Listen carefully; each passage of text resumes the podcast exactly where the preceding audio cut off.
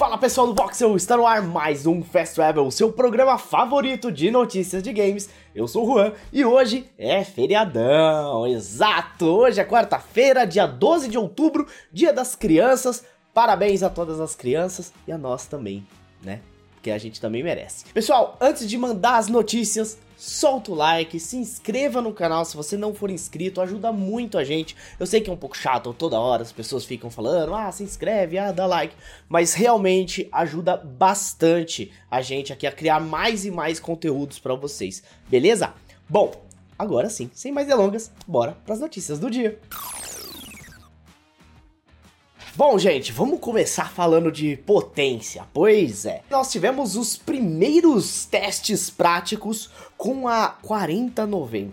Sim, a RTX 4090. E meus amigos, o negócio é louco caiu os embargos para os testes, né? E já foram divulgados por vários veículos de imprensa. Um dos destaques do lançamento da nova RTX é a chegada do DLSS 3.0, que traz um salto de desempenho que pode ser superior a 100% em alguns cenários. O canal do YouTube Ela Analista de Bits testou a placa por vários dias e realizou um compilado com diversos comparativos do modelo. O primeiro teste utilizou a Plague Tale Wrecking em 4K e gráficos no Ultra. O gameplay na resolução nativa consegue aguentar 60 frames sem nenhuma dificuldade. Enquanto no DLSS 2.0 a taxa de quadros vai a 105, a versão 3.0 dá um salto absurdo para 145 frames em média, ou seja, uma diferença de 123% de ganho em comparação ao normal, sem nenhum DLSS ligado. O canal também testou o Cyberpunk 2077, o título da CD Projekt Red, que é conhecido por ser extremamente pesado quando ligado com ray tracing e tudo mais. O DLSS 2.0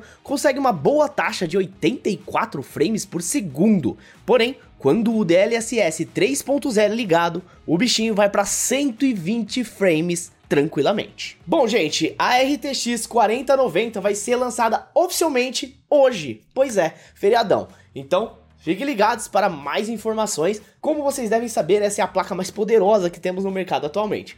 Por isso, vocês já podem esperar um precinho bem salgado, tá? Em diversos varejistas brasileiros, o preço está em 14 mil reais e 999, ou seja, 15 mil reais. Tá fácil não. Bora para a próxima notícia. Bom, gente, um dos jogos deste mês é Gotham Knights. E apesar do pé atrás que muita gente tinha com o jogo, ele tá até parecendo um jogo bem interessante nos últimos trailers. Ontem foi lançado o trailer de lançamento do jogo e muita gente curtiu o que viu. A prévia é toda focada em cenas cinematográficas, destacando a história e o vácuo de poder na cidade deixado pelo desaparecimento do Batman. Além de mostrar os protagonistas Robin, Asa Noturna, Batgirl e Capuz Vermelho em vários momentos empolgantes. Apesar de contar com mecânicas de combate parecidas com a série Arkham, o título, na verdade, é um RPG de ação, permitindo que os jogadores subam de nível e personalizem seus heróis como quiserem. No multiplayer, será possível explorar a cidade separadamente ou se juntar em algum momento para enfrentar grandes ameaças. Bom, gente, Gotham Knight será lançado no dia 21 de outubro para PlayStation 5, Xbox Series S e X e também para os PCs. Então, o que, que vocês acham? Curtiram? O que, que vocês têm a dizer aí sobre o novo Gotham Knights? Vamos jogar? Bom, bora para a próxima notícia. Comentem aí. E agora vamos falar do MetaConnect. O MetaConnect, gente, foi um evento de VR feito pelo Meta, né? O antigo Facebook. Então, bora falar um pouquinho sobre o que, que rolou lá, pelo menos as coisas principais, tá? Um dos anúncios foi que Among Us VR vai ser lançado no dia 10 de novembro desse ano.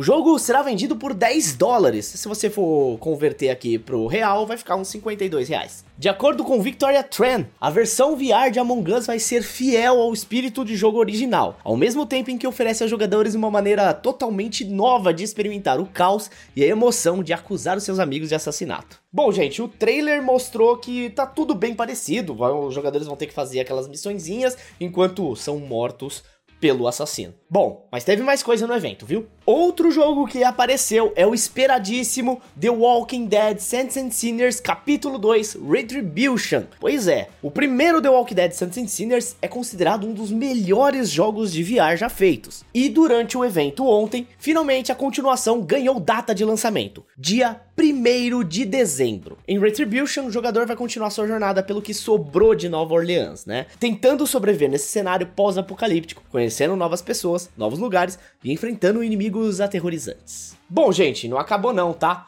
Teve mais coisa. Olha só, a Meta anunciou que vai comprar três grandes estúdios de jogos VR: a Camouflage, Armature Studios e Twisted Pixel, sendo que a Camouflage fez o Iron Man VR e a Armature Studios foi o responsável pelo Resident Evil 4 VR. E se você acha que acabou, meu amigo, você está enganado. Porque uma das notícias mais impactantes do evento foi o CEO da Microsoft, Satya Nadella, anunciando que o Xbox Cloud Gaming vai estar no MetaQuest Store, permitindo que os gamers possam desfrutar do catálogo do Xbox Game Pass no MetaQuest.